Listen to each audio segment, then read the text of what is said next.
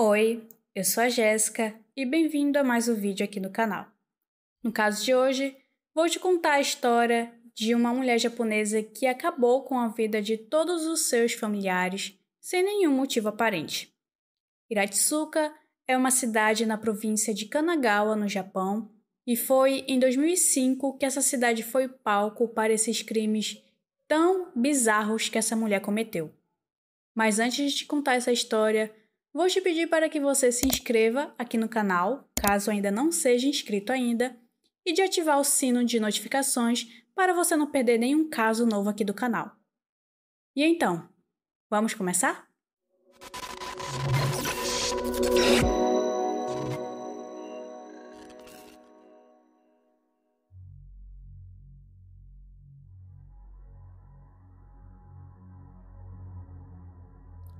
Shizuko Okamoto nasceu em uma minúscula cidade chamada Aomori, que fica no norte do Japão, no dia 17 de julho de 1951. Aos 16 anos, Shizuko fugiu de casa, mas depois de um ano dessa fuga, ela voltou para casa e foi nesse tempo que ela decidiu se inscrever nesses programas de casamento arranjado, que é bastante comum lá no Japão até hoje, né? Por incrível que pareça. E foi logo depois que ela terminou o seu ensino médio que ela se casou e então ela e o seu marido, seu novo marido, se mudam para uma ilha bastante remota que fica em Hokkaido. Bem, a Shizuko teve o seu primeiro filho com esse marido. Só que a família começou a passar por dificuldades financeiras, pois esse marido dela ele não conseguia encontrar um emprego fixo. Era sempre um empreguinho ali, o outro aqui. Sem contar esses problemas financeiros, a Shizuko também estava tendo bastante atrito com os seus sogros, os pais do marido dela. E com todos esses problemas acontecendo, ela decidiu é, tentar contra sua própria vida pela primeira vez. Só que ela não teve êxito e ela então decidiu abandonar tudo, decidiu abandonar o marido, o filho e foi para Kanagawa, uma cidade maior, né, em 1975. Bom, o seu ex-marido, que ficou na ilha, alguns anos depois, exatamente em 1993, ele morreu devido a um tsunami que atingiu a ilha. De volta à cidade grande, a Shizuko encontrou um trabalho como anfitriã desses clubes noturnos, que tem bastante lá no Japão, esses clubes, eles são para homens socializarem. É, a maioria dos frequentadores são homens. E eles pagam para essas mulheres conversarem com eles, é, pagam bebidas para elas, enfim. Algumas vezes, esses homens têm casos com essas anfitriãs, o que não é para acontecer, mas acontece. Bem, a Shizuko ela era uma mulher bastante bonita, elegante, sabia o que falar para esses homens e ela logo se tornou a anfitriã mais popular do clube onde ela trabalhava. Então um dia ela chamou a atenção de um homem chamado Toshio.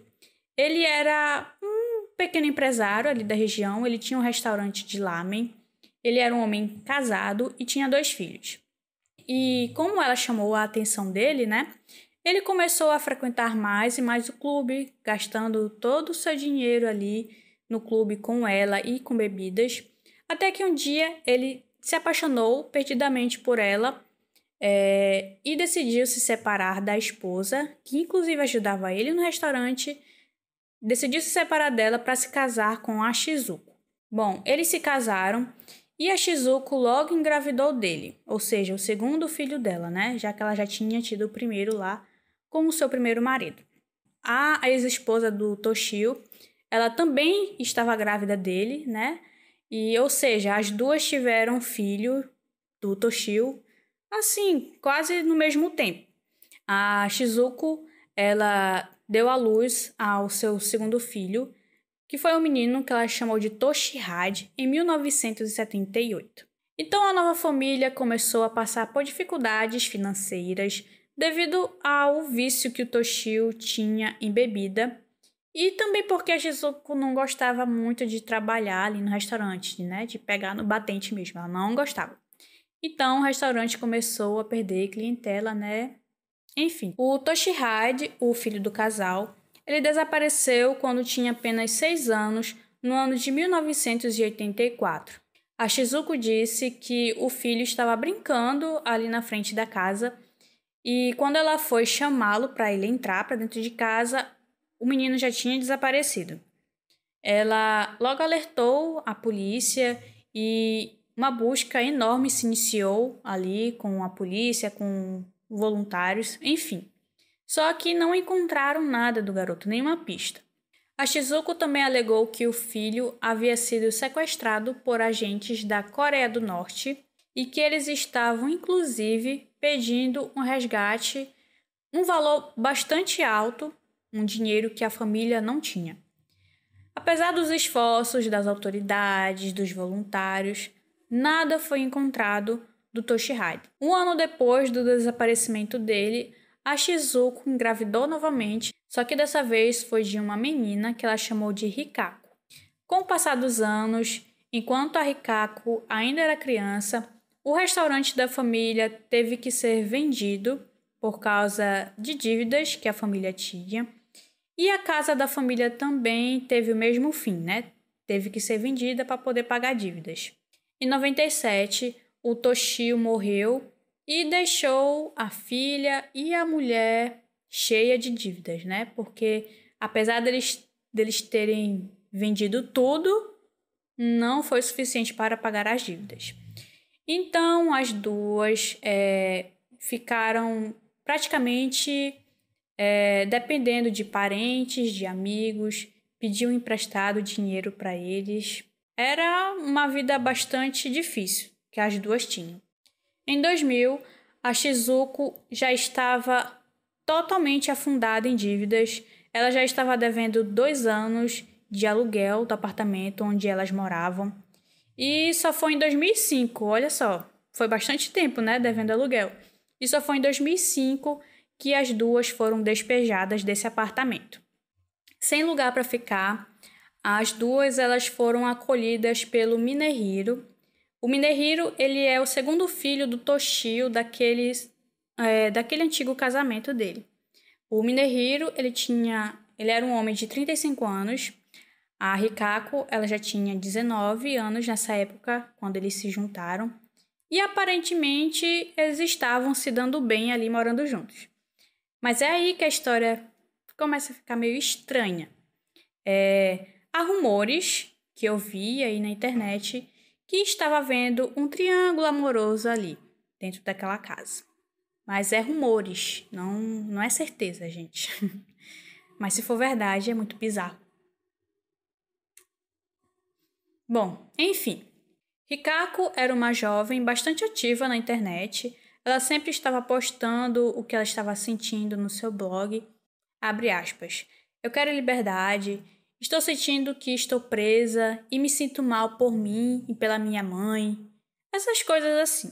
No dia 1 de maio de 2006, a mãe do Minehiro e o proprietário do apartamento onde ele morava com a madrasta e a sua meia-irmã, eles foram até lá porque a mãe dele havia sido notificada, já que ela era fiadora do apartamento. Ela foi notificada pois o aluguel do apartamento não havia sido pago nos últimos dois meses e eles foram até lá para verificar o que, que estava acontecendo. Chegando lá, eles encontraram dois corpos em decomposição, e os corpos eram do Minehiro e da Rikako. E a Shizuko não estava no local, o que era muito estranho.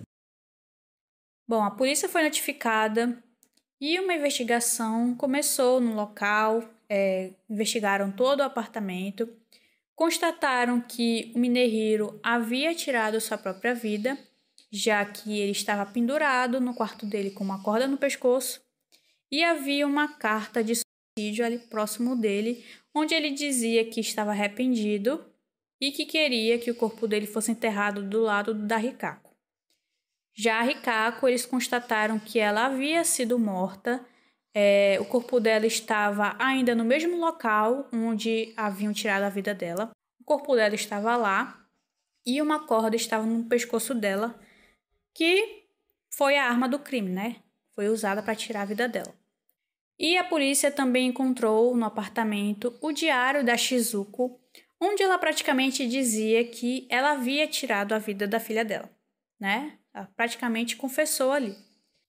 Além do diário da Shizuko que eles encontraram no apartamento, a polícia também encontrou é, algumas caixas de papelão e dentro dessas caixas haviam três corpos de crianças que estavam mortas, é claro. É, exames foram feitos para verificarem de quem que eram aqueles corpos e foi constatado que os três eram filhos da Shizuko. E o mais velho desses três, dessas três crianças mortas, era o Toshihide, aquele filho que ela havia dito que havia desaparecido anos antes. E os outros dois eram bebês ainda, eles tinham por volta de 40 semanas de vida. Esses corpos estavam aparentemente há mais de 20 anos escondidos dentro daquele apartamento. Bizarro, né? Bom, as investigações continuaram e foi descoberto que a Rikako havia sido morta no dia 12 de outubro de 2005. Foi descoberto também que as configurações do ar-condicionado do quarto dela haviam sido modificadas para ar seco, ou seja, para que a umidade do quarto fosse retirada e para que retardasse a decomposição do corpo da Rikako. É, a polícia também descobriu, através de vídeos de câmera de segurança, que o Minehiro semanalmente ia no supermercado para comprar gelo seco. E esse gelo aparentemente era usado para conservar o corpo da Rikako no quarto enquanto ele e a Shizuko ainda moravam no apartamento. Isso durou vários meses, né? Porque ela havia sido morta em outubro e o corpo dela havia sido descoberto em maio do outro ano. Bom, então foi dois meses antes, exatamente em março de 2006, que o Minehiro decidiu que não aguentava mais o que ele estava fazendo e ele tirou a sua própria vida. E isso foi toda a linha do tempo que a polícia conseguiu montar sobre esse caso. Três dias após a descoberta dessa cena grotesca dentro daquele apartamento, a Shizuko foi encontrada e presa e acusada pela morte da sua filha Rikako. Ela imediatamente confessou o crime e disse também que os três corpos daquelas três crianças que estavam lá no seu apartamento eram filhos dela. Como não foi possível descobrir a causa da morte dos três corpos das crianças, a Shizuko só foi é, culpada por ter abandonado um cadáver. Só que esse crime no Japão é, só é considerado crime mesmo se ele foi cometido durante durante um prazo de três anos. E os corpos já haviam se passado 20 anos escondidos dentro daquele apartamento, ou seja, já havia sido prescrito há muito tempo. A Shizuko ela não foi relacionada de nenhuma maneira pela morte do Minehiro e ela só foi considerada culpada pela morte da, da sua filha Rikako. O julgamento da Shizuko Okamoto ocorreu em agosto de 2006, onde ela se declarou inocente pela morte da sua filha. Sua defesa alegou que o Minehiro era obcecado pela Rikako e que, devido à culpa que ele sentia por ser atraído sexualmente pela minha irmã, devido a isso, ele tirou a vida da Rikako e depois cometeu suicídio. Mas foram descobertas filmagens do local do trabalho do Minehiro e constatou que ele não estava no apartamento no dia e na hora em que a Rikako foi morta. Além dessas filmagens, a promotoria tinha a confissão por escrito da Shizuko no diário dela. Em julho de 2007, o Tribunal Distrital de Yokohama condenou Shizuko Okamoto a 12 anos de prisão pela morte da sua filha Rikako. Ela recorreu, é claro, mas a Suprema Corte de Tóquio decidiu manter a decisão do primeiro juiz que condenou a Shizuko. E com 57 anos, ela foi presa para poder cumprir a sua sentença. Não existem informações sobre quando a Shizuko foi solta ou o que ela está fazendo atualmente. Provavelmente ela está tendo uma vida miserável, né? Já que ela mesma acabou com a vida de todos os seus familiares, não é mesmo? Comente aqui o que você achou sobre esse caso. Será que a Shizuko realmente é uma pessoa ruim? Ou ela só foi vítima de uma vida sofrida e que descontou as suas frustrações nas pessoas? Se você gostou desse vídeo, deixe o seu like para nos ajudar no engajamento e compartilhe esse vídeo com mais pessoas. Se quiser nos ajudar ainda mais, considere se tornar um membro do canal, tá bom? Assim você irá ser um membro exclusivo e irá receber os casos em primeira mão, ou seja, antes de qualquer outra pessoa, tá bom? É isso, um beijo, tchau!